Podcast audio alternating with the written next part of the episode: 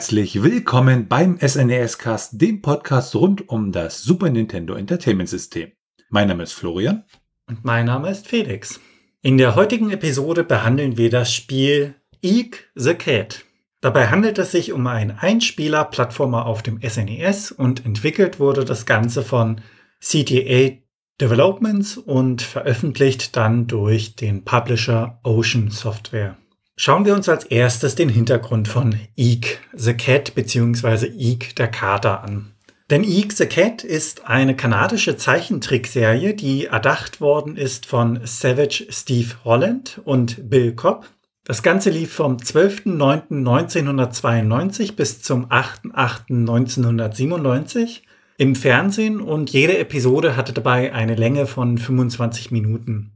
In Deutschland kam das Ganze dann am 1.4.1994 raus und endete auch 1997. Insgesamt gab es 63 Folgen, welche sich auf fünf Staffeln verteilt haben. Und grundsätzlich basiert das SNES-Spiel ja auf dieser Serie. Dementsprechend sind da gewisse Ähnlichkeiten vorhanden. In der Serie an sich geht es um den violetten Kater mit dem Namen Eek. Und genau dieser Kater handelt nach dem Motto, dass es nie schadet zu helfen. Dementsprechend ist er recht hilfsbereit und greift da auch immer ein, wenn jemand in Problemen steckt. Leider führt das dazu, dass er genau aus dieser Einstellung heraus immer wieder in Schwierigkeiten hineingezogen wird. Und ja, daraus ergibt sich dann auch so ein Großteil des Humors in der Serie. Neben dem Kater gibt es natürlich noch andere Darsteller. Das sind unter anderem seine Familie als auch die Nachbarn. Und beim Nachbarn ist es zum Beispiel so, dass dort Annabelle lebt, seine Freundin und auch Sharky, ein Hund in der Form eines ja, Haifisches wirklich, so mit roter Nase und sieht ganz irritierend aus, wenn man sich den mal anschaut. Was Eeks Freundin angeht, da merkt man schon, sie ist doppelt so groß wie Eek und ist auch in einer pinken Farbe gezeichnet worden, ist also relativ groß, mädchenhaft mit Schleifchen. Allerdings variiert der Stil auch von der gesamten Serie. Das heißt, es gibt so normale Cartoon-Folgen und es gibt musikalische Folgen. Das kennt man ja aus anderen Serien, wo es so meist um die Weihnachtszeit herum der Fall ist, dass man diese sehen kann. Allerdings gibt es auch Parodien auf Filme. Das heißt, dass es dem Film quasi nachempfunden ist und dass man da starke Parallelen sieht. Es gibt in der Serie unter anderem auch öfter Anspielungen auf die Popkultur und ja, es ist eine große Portion Slapstick-Humor, der damit reinspielt. In der Serie spielen weit mehr Charaktere eine Rolle als wirklich im SNES-Spiel. Und in der Serie gibt es dann zum einen natürlich die Hauptfigur, die identisch ist. Das ist Eek. Und dieser stellt seine Bedürfnisse, wie gesagt, hinter alle anderen. Er kann von den Fähigkeiten her mit den meisten Tieren reden, aber lustigerweise nicht mit seinen Besitzern. Und auch wenn er durch sein Motto quasi, dass er den anderen immer hilft oder dass es nicht schaden kann zu helfen, sehr oft in die Bredouille kommt, also sich Schwierigkeiten einhandelt, wird er am Ende meist dafür belohnt, dass er so gehandelt hat. Dann gibt es Annabelle, die Freundin von Ike. Sie ist, wie gesagt, sehr groß, allerdings auch übergewichtig und Ike scheint das Ganze aber nicht bewusst zu sein, denn er meint einmal wirklich, je mehr von dir da ist, desto mehr gibt es zu lieben.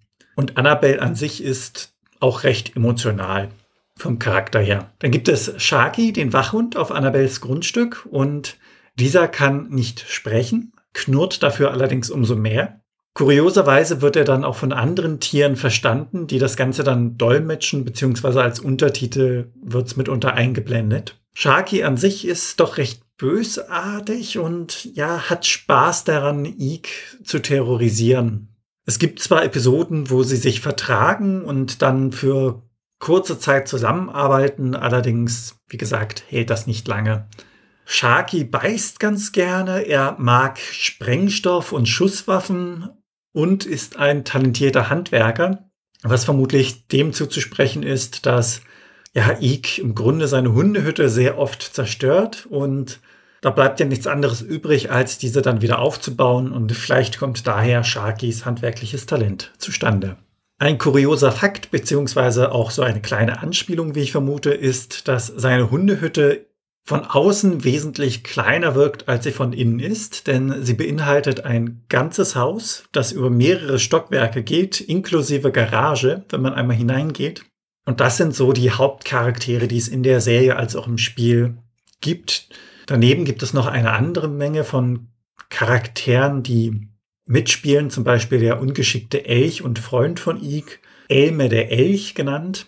Dann gibt es seinen jüngeren Bruder Timmy. Es gibt ja, die Mutter, es gibt Wendy Elizabeth, es gibt JB Mittens, es gibt eine Gruppe, die sich die Squishy Bears nennt, also eine Musikband bestehend aus vier unterschiedlichen Bären. Es gibt das Wet Pack, quasi der Gegenspieler von den Squishy Bears. Es gibt Piggy, den Pinguin, Hank und Jip, Platinum und Solta. Irritierenderweise handelt es sich beim letzten, also Solta, um ein Alien, der mitunter in der Serie auftaucht. Kommen wir dann zur Geschichte. Und da schauen wir uns zuerst die Geschichte von CTA Developments an.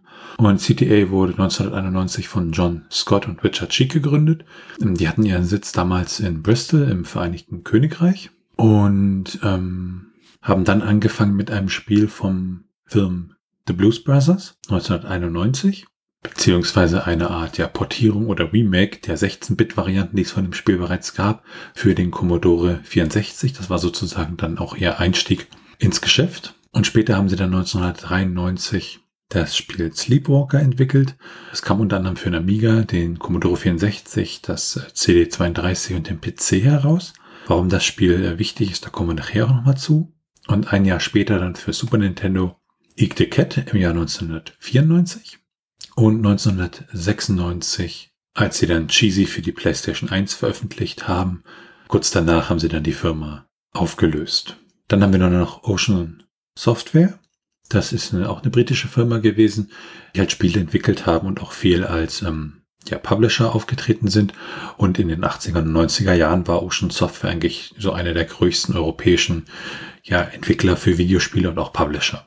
Gegründet wurde Ocean Software von David Ward und äh, John Woods und die saßen in Manchester. Die Firma an sich hat für unterschiedlichste Systeme entwickelt, also den Commodore 64, den MSX, den Atari ST, den Amiga, den PC und auch natürlich den äh, BBC Micro, so eine Art Lerncomputer, den die BBC damals für so eine Sendung rausgebracht hat. Ansonsten auch viel für Konsolen, also das NES, das SNES und auch äh, das Sega Mega Drive und das Sega Master System. Ja, sie hatten dann auch relativ viel Erfolg so mit Lizenzen von Filmen, also so Rambo oder Cobra zum Beispiel. Und auch mit der Robocop-Lizenz haben sie dann, ja, sind sie wirklich ganz stark ins Geschäft eingestiegen an der Stelle. 1996 ähm, haben sie dann mit Infogrames fusioniert.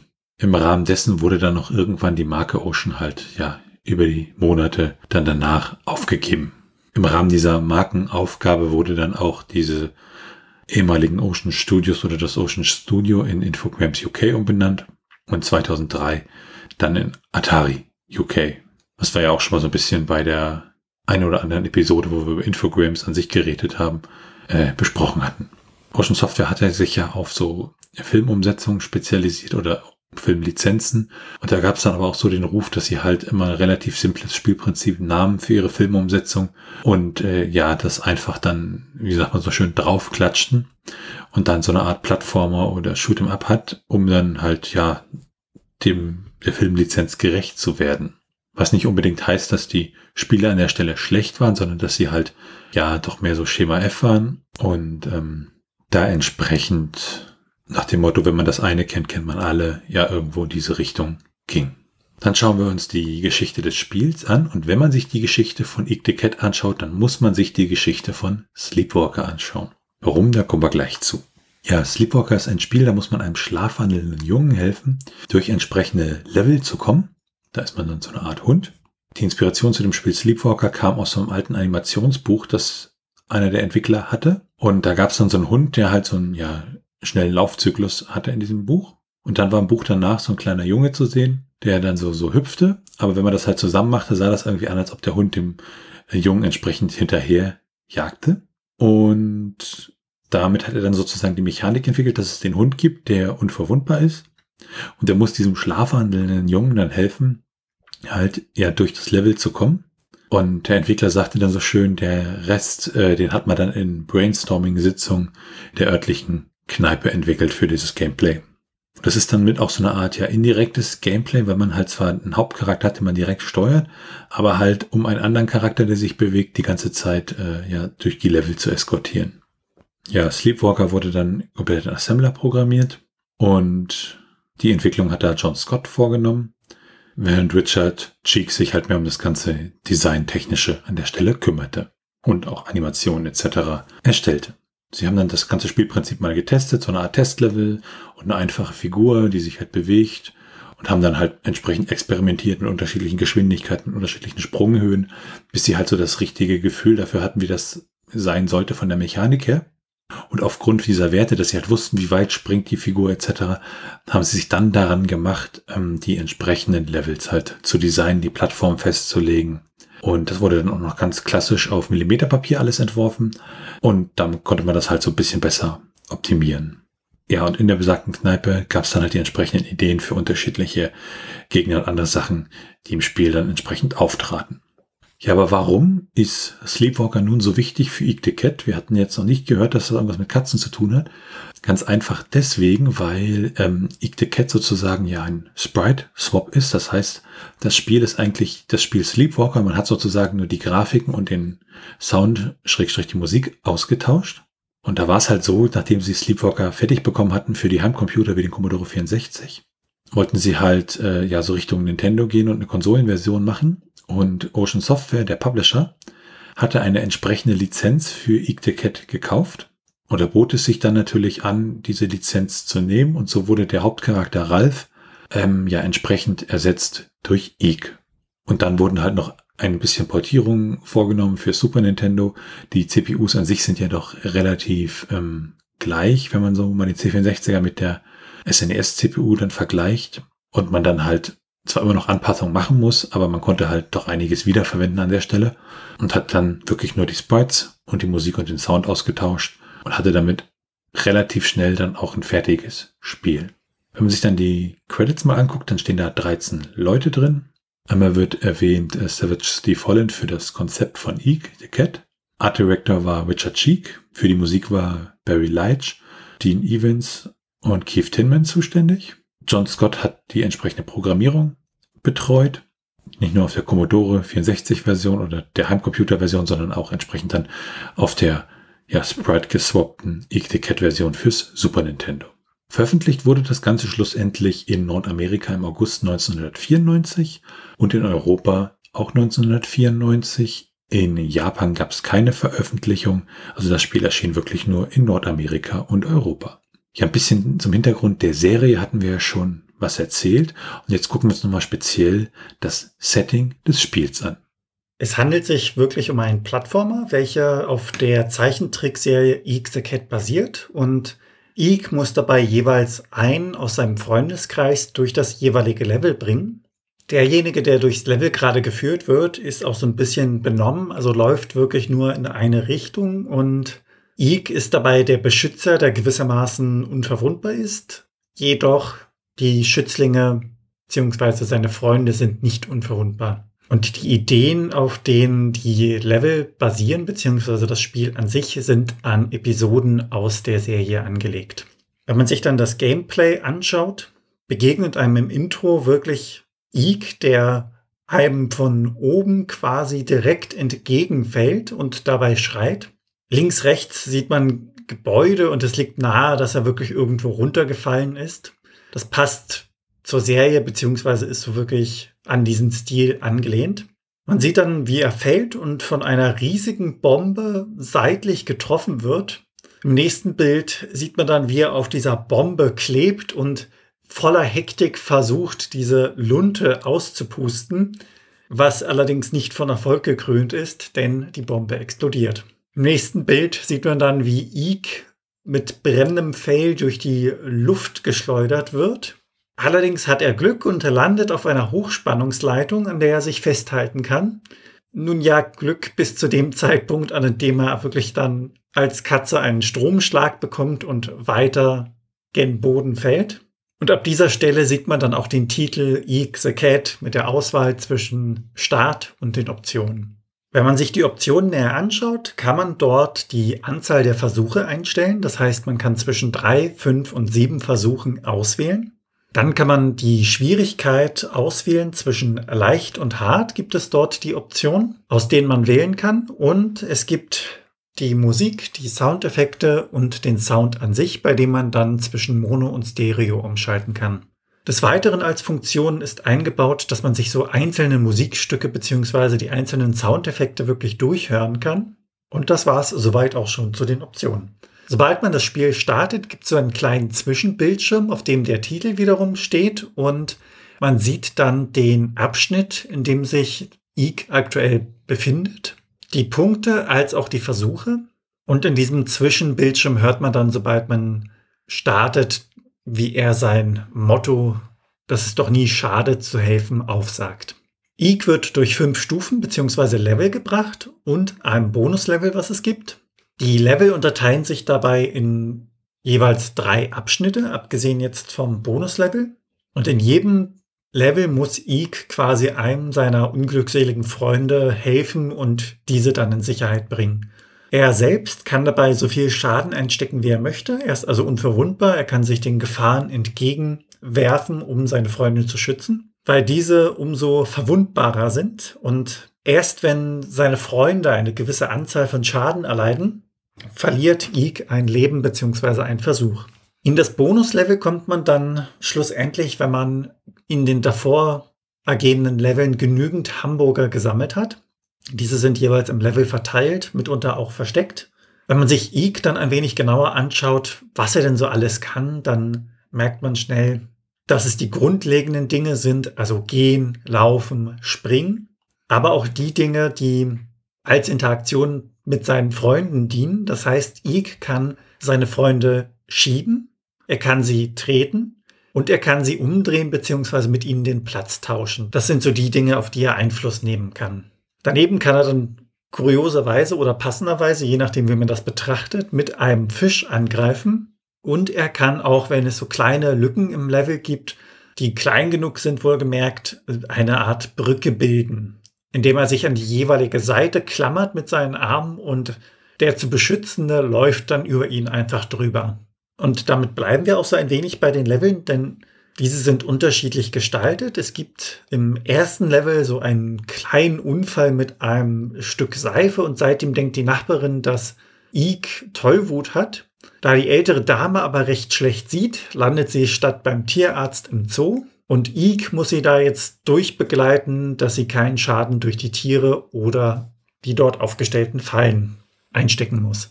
Im zweiten Level geht es ja um fliegende Untertassen. Ike hat seine Freundin Annabelle unabsichtlich bösen Außerirdischen übergeben und sie soll als Batterie für den zoltarischen Strahl benutzt werden, der gerade auf die Erde gerichtet wird. Annabelle ist dabei benommen. Sie irrt gewissermaßen durch die Stadt und muss da auch wieder diversen Gefahren aus dem Weg gehen. Dann gibt es das dritte Level, Hello Eek, und das bezieht sich auf Halloween. Wendy und Elizabeth tragen dabei ein riesiges Hühnerkostüm und können deshalb auch nur so ja, recht schlecht sehen. Sie landen dann versehentlich auf dem Friedhof und müssen sich den dortigen Gefahren stellen, beziehungsweise Eek muss dafür sorgen, dass sie diesen Gefahren aus dem Weg gehen. Das vierte Level nennt sich Bären im Sack und die Squishy Bears, also diese Musikband, hatte einen Auftritt im örtlichen Einkaufszentrum. Dort wurde dann eine Statue des Bürgermeisters enthüllt, deren Bau sage und schreibe zehn Jahre gedauert hat. Und das böse Red Pack, also die Antagonisten, haben die Squishy Bears entführt und es so inszeniert, dass die Bears als Diebe der Statue gesehen werden. Die fliehen dann mit dem LKW und der Statue quasi und dabei fiel Pierre vom LKW und konnte so gewissermaßen fliehen. Durch den Sturz allerdings ist er benommen und wandelt dann wieder durch die Gegend und muss beschützt werden.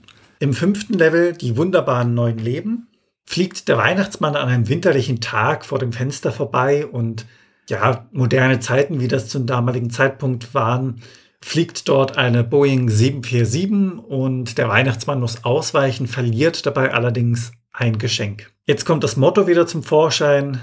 Helfen schadet ja nicht. Das heißt, Ike, nett wie er ist, macht sich auf und sucht den Empfänger des Ganzen.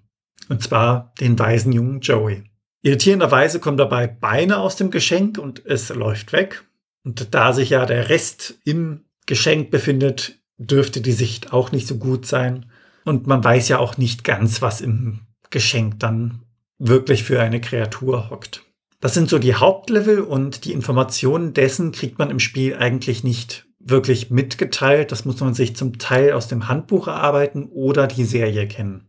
Neben den regulären fünf Leveln gibt es dann noch das sechste Level, also das Bonuslevel. Und das kriegt man nur zu Gesicht, wenn man genügend Hamburger in den davor ergehenden Leveln gesammelt hat. Ziel des Bonuslevels ist es, sich durch die Süßigkeiten zu fressen und den Ausgang zu finden. Denn das gesamte Level besteht aus X Lieblingsessen. Das sind so Schokoladentafeln als auch Cupcakes. Und er frisst sich da wirklich im wahrsten Sinne des Wortes durch, bis er das Ende findet. Wenn man sich dann das Bildschirmlayout ein wenig näher anschaut, sieht man, dass man recht wenig sieht, dass recht wenig eingeblendet wird, denn man braucht auch nicht viel. Das Einzige, was zählt, ist der Energiebalken, der oben mittig angebracht ist und dieser zeigt an, wie viel Schaden der jeweilige Schützling im Level bereits eingesteckt hat. Im Spiel kann man dann auch ein paar Gegenstände finden. Die sind unter anderem die genannten Hamburger, die man für das Bonuslevel braucht. Diese sind natürlich irgendwo versteckt. Es gibt X Gesicht, dies gibt plus ein Leben, wenn man es einsammelt. Es gibt Schalter, die Fahrstühle oder Türen öffnen bzw. bedienen. Und es gibt eine Menge Gefahren, die auf Ike und seinen Schützling zukommen. Abgesehen dessen, dass man sich ja unabhängig des Schützlings bewegen kann und somit eigentlich nicht sieht, wenn man außerhalb der Reichweite ist, wo er gerade hinläuft, gibt es da noch Dinge, die das Ganze ein wenig erschweren, denn Eek kann von diversen Gegenständen getroffen werden. Wird Eek von kleineren Gegenständen getroffen, setzt er sich kurz hin und sieht Sterne. Das heißt, er ist kurz betäubt. Wird er hingegen von größeren Gegenständen getroffen, dann wird er zusammengepresst und kann sich noch bewegen, ist allerdings recht langsam. Nach gewisser Zeit wird er dann wieder groß und hat all seine normalen Fähigkeiten wieder. Was die Gegner angeht, es gibt fliegende Feuer, spuckende Libellen, schwingende Affen auf Affenschaukeln, die einen wegschleudern, wenn man sie berührt. Andere Affen bewerfen einen mit Kokosnüssen. Es gibt bei Flusspassagen hochspringende Zitteraale. Die genannten Lücken im Boden, die, wenn sie klein genug sind, auch von Ike selbst überbrückbar sind, indem er sich da reinhängt. Es gibt Fahrstühle, bei denen es wirklich aufs Timing ankommt. Also der Schützling bleibt ja nicht stehen läuft gegen die Wand und läuft dann wieder auf der anderen Seite weiter, während der Fahrstuhl gerade eine Sekunde zu spät kommt, um ihn nach oben zu befördern. Es gibt weiterhin Pilze, auf die man hüpfen kann oder Giraffen, auf die man hüpft und wenn man dann mit dem Charakter sich dreht, also in die andere Richtung läuft, hebt die Giraffe den Kopf und man hat damit eine Brücke geschaffen. Das sind so die Grundgefahren, die man dort hat und diese sind je Level anders grafisch umgesetzt worden, allerdings von der Funktion her ähnelt es sich alles. In dem Sinne, was hier jetzt im Zoo-Level eine fliegende Libelle ist, ist im Alien-Level eine Laserpistole. Es gibt allerdings auch Gefahren, die sind unumgänglich. Das heißt, da muss man die jeweilige Gefahr betäuben, ausschalten oder zerstören. Hat man dann das komplett geschafft, kommt man zu den Credits und dort sieht man dann noch eine kleine Sequenz, die den Spieler belohnen soll. Denn Ilk bekommt eine Karte vom Schreibtisch des Weihnachtsmannes und er bekommt eine Belohnung für seine Reise. Denn er hat ja selbstlos geholfen und einiges an Strapazen einstecken müssen. Man sieht dann, wie er vorm Weihnachtsbaum steht und dort eine Box steht. Er öffnet diese kleine Box und sieht nur ein Kärtchen. Hier ist eine kleine Party, nur für dich, gezeichnet Santa. Im nächsten Bild wird er dann comicartig direkt vom Weihnachtsbaum erschlagen Allerdings freut er sich, denn man sieht im Hintergrund all seine Freunde in Partystimmung. Kommen wir dann zur Steuerung des Ganzen. Mit dem Control-Pad kann man gehen und laufen, beziehungsweise wenn man sich in der Nähe der Schützlinge befindet, kann man diese zur Seite schieben. Mit B springt man und je länger man B gedrückt hält, desto höher kann man springen bis zu einer gewissen Maximalhöhe. Mit A kann man den Freund, also den Schützling in dem Sinne umdrehen wenn Ike von vorne schiebt, Oder wenn man hinter dem Schützling steht, dann tritt man ihn und das führt dazu, dass der Schützling irgendwo hochspringt.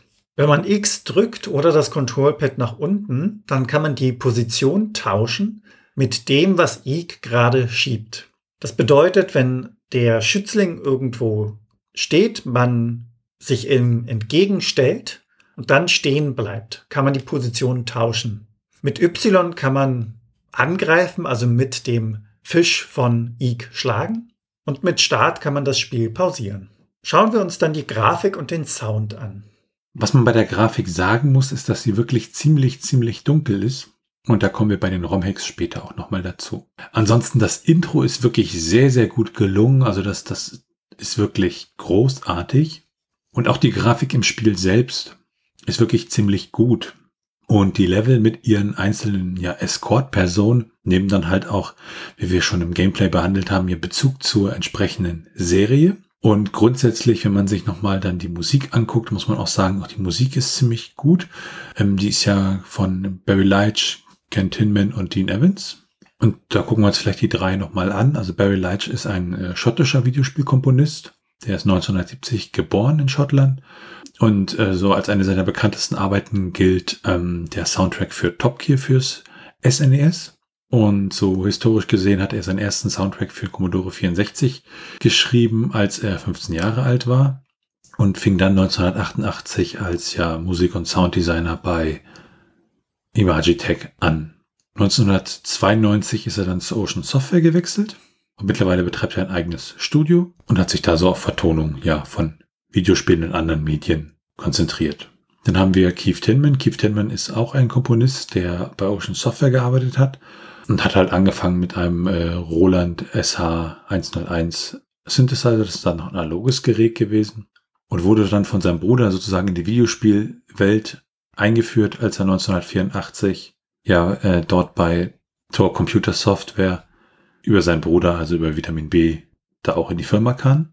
Und 1988 ist er dann zu Ocean Software gewechselt und da war bis 1997 hat er noch bei Infogrames gearbeitet und ist mittlerweile ja freiberuflich tätig, auch wieder für Musikkomposition im Videospielbereich. Dann haben wir noch Dean Evans, das ist ein britischer Komponist und Sounddesigner und der hat im März 1991 bei Ocean Software angefangen und hat dann Ende 2000 Ocean Software verlassen, beziehungsweise dann war es ja schon mit Infogrames fusioniert und hat mittlerweile seine eigene Musikfirma, die auch heutzutage noch leitet. Was auch ganz schön ist, es gibt am Anfang des Levels so eine Sprachausgabe. It's never hurts to help. Und das hat einem doch so von der Audiogeschichte und auch Qualität, wie es halt klingt, doch sehr an äh, Babsi erinnert. Ansonsten die Musik ist wirklich ja, solide gebaut, ist auch echt schön an einigen Stellen. Also da kann man durchaus beim Spielen der Musik auch zuhören. Und zusammen mit der Grafik, wenn man dann mal das Gameplay ein bisschen außen vor lässt, ähm, ist das wirklich Grafik und Sound zumindest an der Stelle ein solides Gesamtpaket. Und dann natürlich die Frage, wie bekommt man seine Schützlinge durch die Level? Und das ist ein Fall für die Strategie.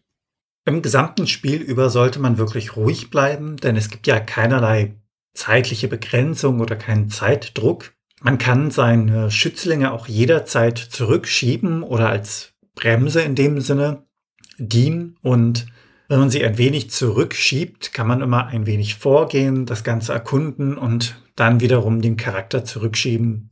Man hat die Zeit, um zu überlegen, um zu schauen, wie geht man dann jetzt am besten vor. Was die Lücken angeht, dort sollte man lieber mit Ig eine Brücke bilden, das heißt sich so reinhängen und der Charakter läuft drüber.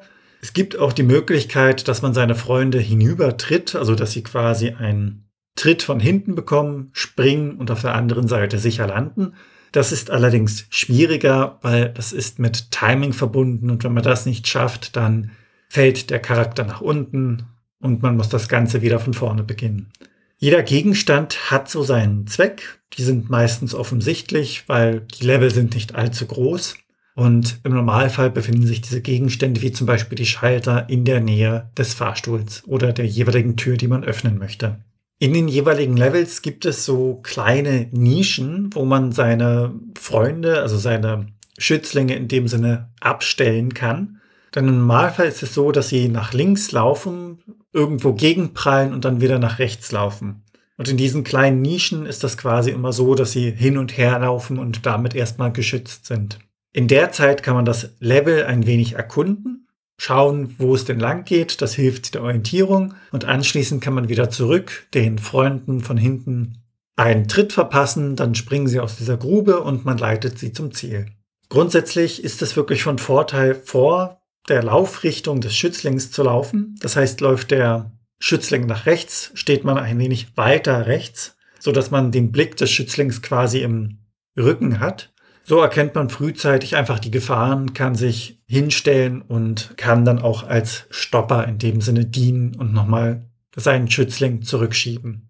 Kommen wir als nächstes zu den Cheats. Ja, bei den Cheats gibt es leider nicht so viel zu berichten. Es gibt für Cheat-Module und auch für Emulatoren Cheat-Codes. Also Cheat-Module zum Beispiel wie das ähm, Pro Action Replay oder den Game Genie. Und da gibt es Cheat-Codes für unendliche Gesundheit und unendliche Leben. Und dann gucken wir mal ganz kurz auf die Unterschiede. Und in dem Fall geht es um die Unterschiede zwischen Sleepwalker und Eat the Cat. Die Mechanik ist ja wie gesagt die gleiche, allerdings sind die Grafiken halt ausgetauscht und ähm, was man wirklich hat. Bei Sleepwalker gab halt immer diesen Jungen und hier in den unterschiedlichen Leveln sind da halt unterschiedliche Personen aus der Serie, die dann da dargestellt werden, die man als Eat the Cat an der Stelle retten muss. Also das ist so der, der augenfälligste Unterschied, dass man wirklich äh, da unterschiedliche Personen hat. Was auch so auffällt, wenn man sich mal die Grafik dann anschaut zwischen den beiden äh, Teilen, auch die Grafik vom Ursprungsspiel Sleepwalker sieht eigentlich wirklich ziemlich, ziemlich gut aus. Damit werfen wir dann den Blick auf die technischen Daten. Wir schauen uns ja das Ganze auch mal ein bisschen genauer aus der technischen Sicht an, gucken ins ROM hinein. Zum Beispiel gibt es von Nintendo so vorgeschriebene interne Header, beziehungsweise einen internen Header, der gesetzt sein muss, wo bestimmte Informationen drinstehen und ähm, gucken uns die ROM-Größe an etc. Und das schauen wir uns halt alles an. Und bei Icticat ist es so, dass das ROM eine Größe hat von 8 Mbit. Das heißt, es ist dann ein Megabyte groß. Es ist ein sogenanntes Fast-ROM mit einer Zugriffs Geschwindigkeit von 120 Nanosekunden. Ansonsten ganz normales ROM, also kein SRAM, um irgendwie Speicherdaten zu speichern, sondern halt ja die einfachste Variante von einem ROM. Der interne Titel ist EEC, Ausrufezeichen der Cat, alles groß und auseinandergeschrieben. Und im Europa ist der interne Titel genauso, nur dass das Ausrufezeichen bei EEC fehlt.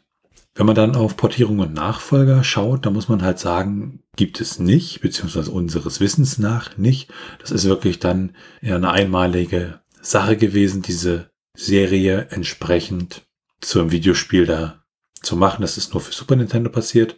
Und auch Portierung der Super Nintendo Version vielleicht auf so Dienste wie äh, die Virtual Console von Nintendo etc. gab es da auch nicht. Und damit sind wir dann beim Trivia. Wenn man das Spiel durchspielen möchte, dann braucht man so drei bis vier Stunden, je nach Geschwindigkeit, um das Ganze durchzuspielen. Wenn man sich die Cartridge holen möchte, dann bekommt man die in den USA für 23 Dollar lose, also die Cartridge an sich. Das Ganze komplett in Box. Als Set kostet schon etwas mehr mit rund 95 Dollar. Schaut man sich dann die Preise in Deutschland an, sind die etwas niedriger angesiedelt. Das heißt, dort bekommt man die Cartridge für rund 12 Euro und das ganze Set, also Complete in Box, für rund 30 Euro. Und das ganze Spiel erschien auch exklusiv nur für das SNES. E Schauen wir uns im nächsten Schritt die ROM-Hacks ein wenig genauer an. Ja, ROM-Hacks sind ja so Geschichten, wo das ROM halt wirklich verändert wird, zum Beispiel um die Sprites zu ändern, um die eine andere Färbung zu geben oder um äh, zum Beispiel bei Super Mario Kart neue Strecken in das Spiel zu patchen. Und bei Eat the Cat, ähm, da haben wir schon gesagt, dass äh, das ganze Spiel ja wirklich sehr, sehr dunkel ist und man muss da wirklich sagen, äh, dunkel je nach Ausgabegerät fast bis zur Unspielbarkeit. Und äh, gibt da auch so die landläufige Meinung, dass das irgendwie am Helligkeitsregister liegt. Aber das ist wohl eher die Art, wie die Sprites beziehungsweise die Paletten im ROM entsprechend gespeichert werden. Und dann gibt es einen ROM-Hack, der sozusagen das Ganze mal auffällt, damit das Spiel dann wirklich ähm, heller und auch wirklich spielbarer an der Stelle wird. Dann kommen wir zu den Retro-Achievements. Achievements an sich kennt man ja von Plattformen wie Steam und Co. Ich äh, fahre halt irgendwie hundertmal die Rennstrecke lang und kriege dafür ein Achievement. Und ähm, solche Achievements gab es natürlich damals noch nicht. Und Mit Retro Achievements gibt es halt ein Projekt, das versucht, diese Achievements ja für alte Spiele bereitzustellen. Und mit einem Emulator, der das dann entsprechend unterstützt, kann man diese Achievements dann in alten Spielen wirklich erreichen. Für Eek the Cat gab es an der Stelle leider keine Retro-Achievements, allerdings äh, Speedruns. Zur allgemeinen Erklärung, beim Speedrun geht es halt darum, ein Spiel möglichst schnell durchzuspielen und ähm, teilweise je nach Kategorie auch unter Ausnutzung von Bugs etc. Und auf speedrun.com haben wir für Cat keine Speedruns gefunden. Es gibt allerdings ähm, Tool Assistance Speedruns, also wo sozusagen dann ein Emulator oder ein anderes Tool benutzt wird, was zum Beispiel äh, per Skript dann die entsprechenden Tasten drückt. Und da haben wir einen Rekord bei 16 Minuten 39 Sekunden gefunden. Und damit werfen wir einen Blick auf das Handbuch. Auf dem begrüßt uns ein sehr buntes, comicartiges Cover. Man sieht den Titel Eek the Cat unten rechts und links oben dann die Katze, unter der sich dann der Hund Sharky befindet. Im Hintergrund des Ganzen ist eine Art Explosion zu sehen. Das heißt, die haben wirklich gerade irgendwas angestellt und wenn man dann ins Inhaltsverzeichnis des Handbuchs schaut, sieht man, dass es in verschiedenen Sprachen gehalten ist. Man hat unter anderem Deutsch, Französisch, Niederländisch, Spanisch, Italienisch dabei und mit insgesamt 71 Seiten dann eins der dicksten Handbücher, das wir bisher behandelt haben, was durch die unterschiedlichen Sprachen zustande kommt. Jeweils unterteilt wird das Ganze in Setting, Steuerung, Level, Hinweise bzw. Tipps. Unterstützt werden die Erklärungen durch die jeweiligen Screenshots aus dem Spiel. Kommen wir dann zu den Bewertungen. Die Bewertungen des Spiels sind durchwachsen im Mittelfeld. Die beste Bewertung, die wir da finden konnten, waren 80 Punkte von Akao Games aus dem September 1994 und die haben gesagt, wer ein Fan von TV Colosso ist, der kennt sicherlich schon Ike, eine Katze, die nur in Schwierigkeiten gerät, um ihren Freunden zu helfen. Der Typ ist ein guter Kerl, aber er wird nur am Kopf getroffen. Bomben explodieren, Schädel brechen, man rollt Treppen hinunter und so weiter. Ocean hat beschlossen, diese unglückliche Katze für dein SNES e herauszubringen. Und das Ergebnis ist ziemlich cool. Allein die Animationssequenz am Anfang ist einen Lacher wert. Die Grafik und der Sound sind top. Die Videogames hat im August 1994 71 Punkte vergeben und hat gesagt, die Katze, die nach dem Klang benannt ist, den sie vermutlich von sich gibt, wenn ihr jemand auf den Schwanz tritt, bringt frischen Wind in die Gattung der Hüpfspiele. Das Spielprinzip des Suchens und Springens ist auf innovative Weise durch die Lemming-artigen Freunde von Ika ergänzt worden, was das Abenteuer aber an manchen Stellen recht schwer macht. Die Animation der abgedrehten Freunde und die vielen meist panischen Gesichtsausdrücke, die ich produzieren kann und die sich bald auch auf eurem Gesicht widerspiegeln, wenn die Annabels und Piers sich mal wieder auf Abwägen befinden, sind sehr gelungen. Wenn Ig mit Höchstgeschwindigkeit durch die Gänge rast, lässt sich ein wenig Ruckelei nicht übersehen. Dem Spielspaß ist es aber nicht abträglich. Die Musik ist auch sehr gelungen. Sie war sicher mit ein Grund, dass ich mich wieder aufgerafft habe zu einem neuen Versuch. Die Game Pro hat gesagt, You might not want to spend nine lives playing at this cat. Still he got enough personality to make him worth rescuing from the pond. Und hat dabei 60 Punkte vergeben. Die Total aus Deutschland hat mit 35 Punkten die schlechteste Bewertung gegeben, die wir finden konnten. Die ist aus dem September 1994. Und die haben gesagt, für die jüngeren Spieler bietet dieses Modul zu wenig Abwechslung.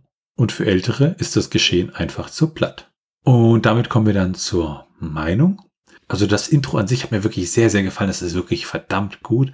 Und äh, man, aber es fällt dabei wirklich sofort ins Auge, wie dunkel das Spiel ist. Und wenn man dann mal so Richtung Gameplay schaut, ist das Gameplay eigentlich recht solide, auch von der Sprungmechanik her.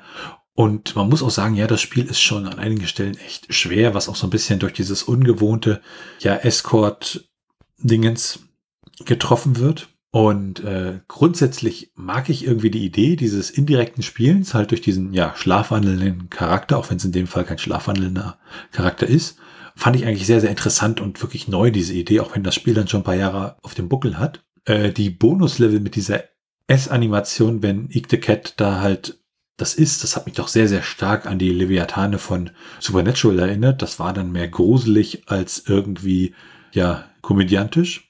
Und es gibt ja auch diesen Witz, dass so Escort-Missionen in Videospielen so das Schlimmste sind an Missionen.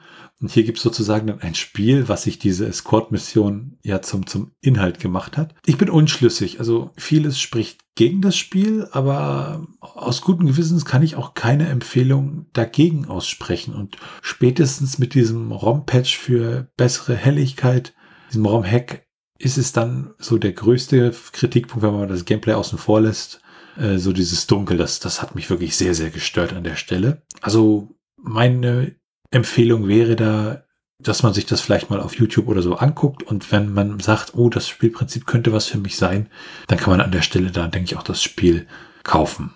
Wie fandest du das Spiel, Felix? Das Konzept mit diesen Begleitpersonen ist immer so ein bisschen zwieschneidig. Es bringt irgendwie gewissermaßen Leben und Dynamik so ein bisschen ins Spiel. Je nach Situation kann das von Vorteil und von Nachteil sein. Kommt auch immer darauf an, wie die Charaktere dann Schaden nehmen. Hier ist es ja so, dass man selbst in dem Sinne eigentlich unverwundbar ist.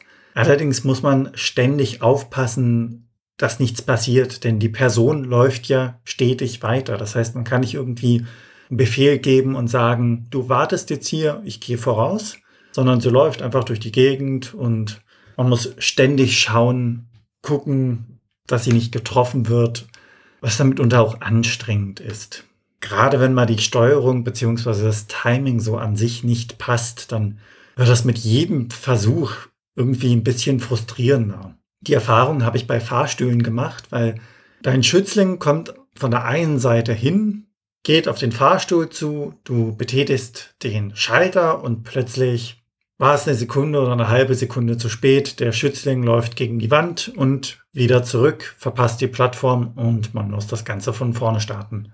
Die Idee ist an sich schon nett gemacht, ist auch eher eine Frage der Umsetzung, weil grafisch als auch von der Musik her finde ich das Spiel ist recht gut gestaltet. Vom Leveldesign jetzt mal abgesehen, weil das ist im Grunde mehr oder minder identisch. Das Bonuslevel ist da so eine kleine Abwechslung, weil man keine Begleitperson in dem Sinne hat und auch sich dann durch das Level frisst. Das hat mich sehr stark an Garfield erinnert, also einfach nur Essen, Essen, Essen. Was ich ein bisschen so nebenher kurios fand, war, dass Ike, wenn er Brücken macht, also irgendwo diese Lücke füllt und sich mit beiden Händen festhält, dann hängt ja sein Körper runter. In diesem Zustand sieht er so aus, als wäre er ein Hund. Also er hat in diesem Moment mehr Ähnlichkeit mit einem Hund als mit einer Katze. Und etwas, was wirklich sehr irritierend war, wie ich fand, war das Schwimmen. Sobald Ig in irgendeiner Art und Weise schwimmt, steht er quasi senkrecht im Wasser und paddelt sowohl mit Vorder- als auch mit Hinterpfoten. Das ist so eine Mischung aus Hund vom Aussehen her gemischt mit Seepferdchen und sieht irritierend aus. Also kann ich nicht anders beschreiben. Man kann das Spiel mal testen, wenn man Fan ist oder sich für solche Art von Spielen interessiert. Aber ich weiß auch nicht wirklich, ob man da jetzt in irgendeiner Art und Weise was Großartiges verpasst. Ich glaube eher nicht. Und damit sind wir am Ende dieser Episode vom SNES-Cast. Wenn ihr Fragen, Anmerkungen, Themenvorschläge oder Kritik habt, dann könnt ihr uns gerne schreiben per Mail an info@snescast.de. Ihr könnt uns auch auf unserer Webseite unter den einzelnen Episoden Kommentare zu diesen hinterlassen und ansonsten freuen wir uns sehr, wenn ihr uns bei Apple Podcasts und anderen Podcast Portalen bewertet. Natürlich könnt ihr uns auch persönlich empfehlen und ihr könnt uns auf Steady unterstützen. Da freuen wir uns drüber und es hilft uns, diesen Podcast zu machen. Und als kleines Dankeschön erhaltet ihr halt den ein oder anderen Benefit an der Stelle. Hier nochmal an unsere bisherigen Unterstützer ein wirklich großes Dankeschön. Alles weitere dazu und rund um den Podcast, wie zum Beispiel den Link zu unserem Discord-Server, unserem Community Hub oder unseren Social-Media-Präsenzen auf Mastodon und Twitter, findet ihr auf snescast.de. Tschüssi. Ciao.